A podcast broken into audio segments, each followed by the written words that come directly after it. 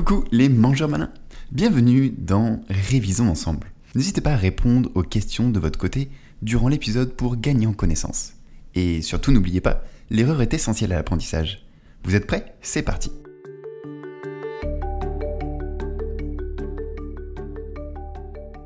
Quel est le rôle de la vitamine K? Alors, le rôle principal de la vitamine K, c'est la coagulation. Petit moyen mémotechnique pour s'en rappeler, coagulation commence par un K en allemand. Donc euh, voilà son rôle majeur.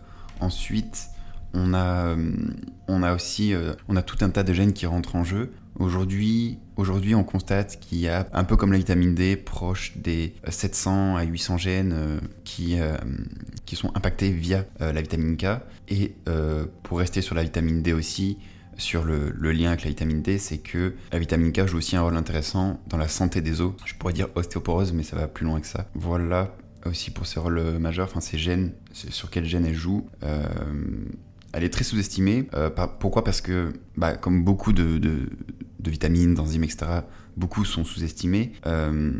souvent, on entend parler de la vitamine D par rapport au soleil, vitamine C, parce que c'est la plus connue. La vitamine K, les seules fois souvent on entend parler, c'est quand. c'est pour la naissance, en fait.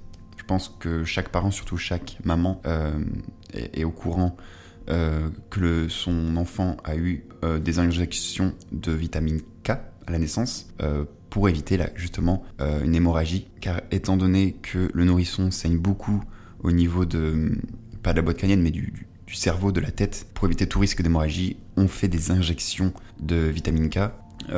parfois, ça, dépasse même la période du nourrisson, parfois au-delà de, des 1 an. Les nourrissons ont un apport continu de vitamine K, c'est une très bonne chose. Et souvent, après, dans les cas les plus courants, ben, au-delà des 1 à 3 ans, euh, on arrête. Alors qu'on ne devrait jamais arrêter comme la vitamine D. Euh, surtout qu'elle est très sous-estimée, elle a des, rôles énormes. Bref, avant de m'éparpiller trop là-dessus, euh, on va parler aussi de ses sources. Donc la source aujourd'hui la plus riche en vitamine K, c'est le natto. Donc le natto, c'est quoi? C'est un, un, plat traditionnel du Japon ou d'Okinawa, je sais pas trop. Euh, et du coup, ce sont de, des légumineuses, donc du soja plus, précisément, qui est en fait fermenté. C'est un petit bout de fromage apparemment. Bref, on n'est pas là pour parler culinaire. Euh, du coup, euh, c'est pourquoi en fait c'est c'est l'aliment qui est le plus riche en vitamine K? Parce que c'est la fermentation en fait qui, qui fait ça.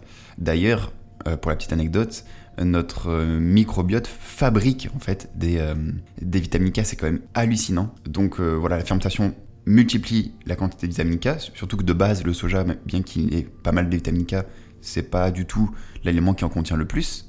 Et moi, la question que je me pose, dites-moi dans les commentaires ce que vous en pensez vous, mais c'est que, à part ce natto-là, la famille la plus riche en vitamine K, c'est les crucifères, les choux, les brocolis, choux Bruxelles, etc. C'est eux qui contiennent le plus de vitamine K. C'est eux qui contiennent le plus de vitamine K. Donc, dans la logique, si on ferait une fermentation du style natto sur des crucifères, la vitamine K serait énorme. Et là, on pourrait penser direct à la choucroute, qui est un crucifère, donc du chou fermenté. Ça me donne, ah, je marquais tout de suite d'aller vérifier la quantité de vitamine K dans euh, la choucroute. Hop, je marque ça. Mais imaginez du coup une sorte de choucroute euh, version brocoli ou autre. Ça pourrait. Euh, et en plus, c'est infini. Il y a plein de façons de faire, des façons d'assaisonner en fonction de tel ou tel végétal. Et selon le végétal, telle ou telle partie, parce que souvent différentes parties ont différents goûts, voire différents nutriments.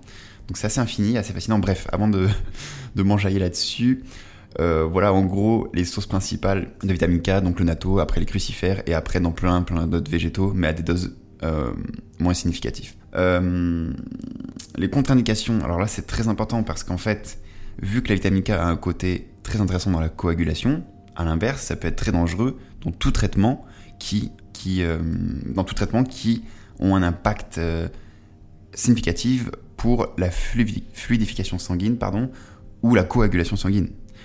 Euh, donc, c'est un médicament pour lutter contre la fluidification sanguine. Donc, je crois que c'est la varfarine qui fait ça, qui coagule.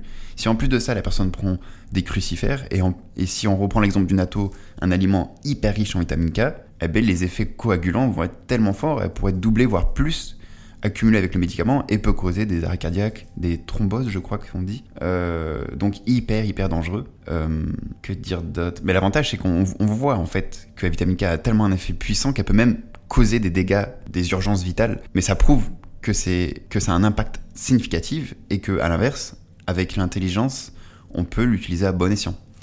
Euh, déjà, commencer par euh, les interactions médicamenteuses. Euh, voilà pour ça. Ensuite, il y a toujours en, précaution la formule, les, sels, les sels du, complément alimentaire, si on le prend en complément, en complément, pardon. Donc la vitamine K, je crois qu'il en existe trois, enfin il en existe trois, voire quatre, mais trois répandus couramment dans le monde.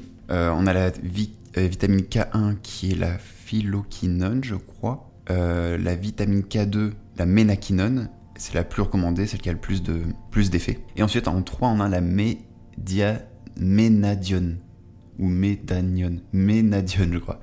Et elle, euh, vous la verrez très peu, j'espère en tout cas, parce qu'elle est très très très toxique, dans le sens où en fait, euh, sur la balance bénéfice-risque, c'est totalement contre-indiqué. Surtout jamais la prendre, c'est un peu comme la vitamine E avec il existe aussi une, une forme, un sel de vitamine E qui est toxique en fait.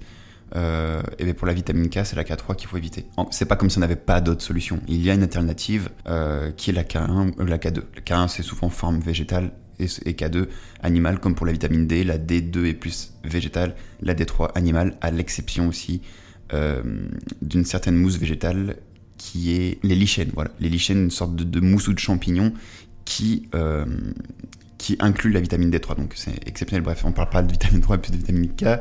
Euh, qu'est-ce que je veux dire d'autre?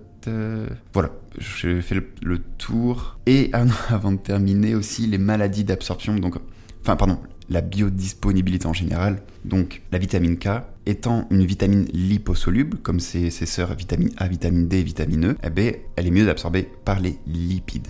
Or, toute malabsorption de lipides inclut une malabsorption de vitamine K. Et on a beaucoup de conséquences euh, de maladies ou de conséquences en général qui influent sur les mauvaises absorptions, comme euh, euh, la maladie de Crohn, certaines colites, je crois, l'ablation de la vésicule, c'est l'opération coli, je crois qu'on dit cholecystochémie. Vous pourrez me reprendre si je me trompe dans les commentaires. Voilà, donc par exemple, ces derniers exemples-ci impacte du coup négativement l'absorption de la vitamine K et d'autres euh, substances liposolubles, parce que c'est pas forcément les vitamines, ça peut être aussi des phytonutriments, je crois qu'on dit, euh, comme pour certains caroténoïdes, ou tous les caroténoïdes d'ailleurs. Euh, du coup, c'est à prendre en compte, parce que du coup, la personne est plus sujette, plus à risque d'être carencée en vitamine K si elle a une malabsorption en général. Voilà, je m'arrête là parce que ça va être long sinon.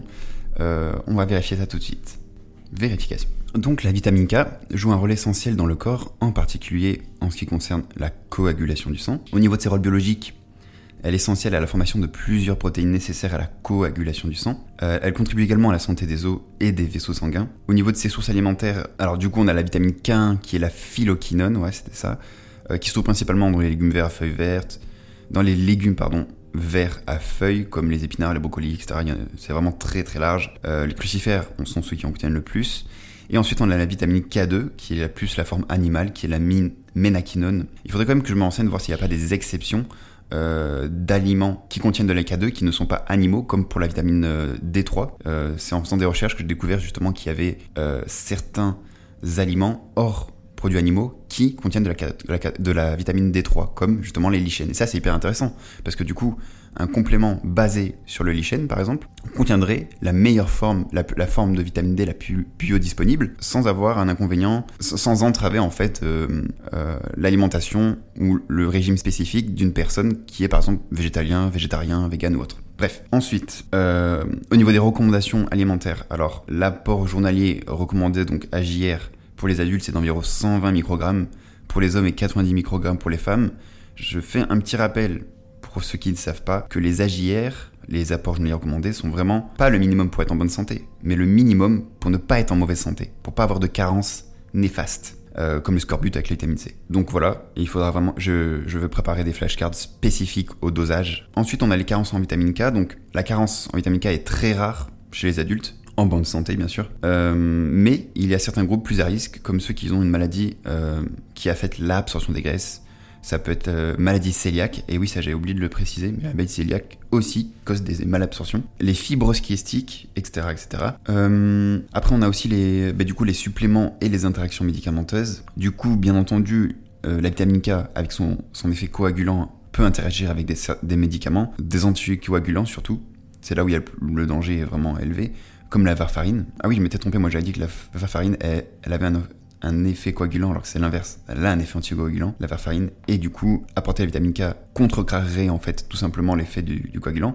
Mais à l'inverse, euh, si la personne prend aussi un médicament, euh, je ne connais rien en médicament, mais une personne qui, prend un médicament pour justement augmenter la coagulation du sang pour X raisons, eh ben, prendre beaucoup de vitamine K, surtout en complément alimentaire, euh, potentialiser, doublerait, voire plus l'effet du médicament, ce qui serait aussi euh, à la fois contre-productif, mais aussi aussi dangereux que, euh, que, bah, donner de, vitamine K pendant euh, une prise de varfarine. Bref. Euh, après, on va parler de la surconsommation. Donc, la surconsommation de vitamine K par le biais de l'alimentation est euh, rare, voire inexistant, à l'exception de manger une brouette entière de brocoli. Et je pense que avant les effets néfastes, ce sera plus une diarrhée aux toilettes.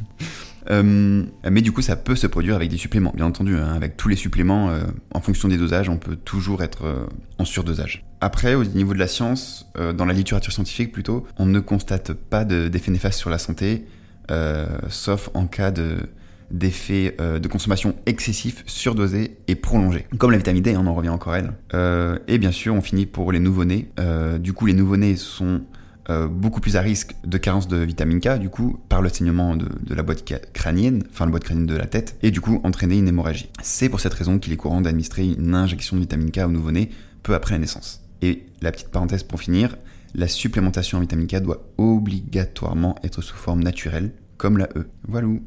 C'est quoi un noyau cellulaire? Ok, donc un noyau cellulaire, c'est un organite, et même le plus grand organite qui se situe dans nos cellules. C'est peut-être pour ça d'ailleurs qu'on dit noyau cellulaire. Et en fait, c'est lui qui contient notre ADN. Donc euh, on peut comprendre directement par ça qu'il n'y a pas de vie, ou alors il y a des gros dysfonctionnements sans ce noyau cellulaire. Donc en plus d'avoir euh, le stockage de l'ADN, il synthétise les protéines. Voilà son rôle majeur en fait. Hein. Du coup, il impacte directement sur pratiquement toutes les autres organites de la cellule. Euh, voilà, je sais pas quoi dire de, plus sur ce noyau cellulaire. Il synthétise les protéines. Voilà, vérification. Le noyau contient l'information génétique de la cellule, avec un diamètre d'environ 5 micromètres. C'est le plus gros des organites intracellulaires. Le noyau contient le matériel chromosomique dispersés sous forme de chromatine et un ou des nucléoles où sont assemblés les ribosomes. Ah oui, très important aussi, euh, pas trop confondre les ribosomes, le noyau cellulaire. D'ailleurs, j'ai fait une flashcard dessus et euh, j'ai aussi fait une autre flashcard qui définit le noyau cellulaire de façon, de façon pardon, plus, plus argumentée. On retombera dessus de toute façon, quoi qu'il arrive. Voilà. Félicitations pour avoir écouté cet épisode jusqu'à la fin, surtout quand ça concerne la vitamine K. Chaque réponse que vous avez trouvée est une preuve de votre progression et de votre engagement. Et même si vous n'avez pas trouvé de bonne réponse, vous avez quand même appris. Gardez cette énergie et cette curiosité, car elles sont les moteurs de votre santé et celle de votre entourage. J'ai hâte de reprendre demain notre voyage d'apprentissage. Ciao ciao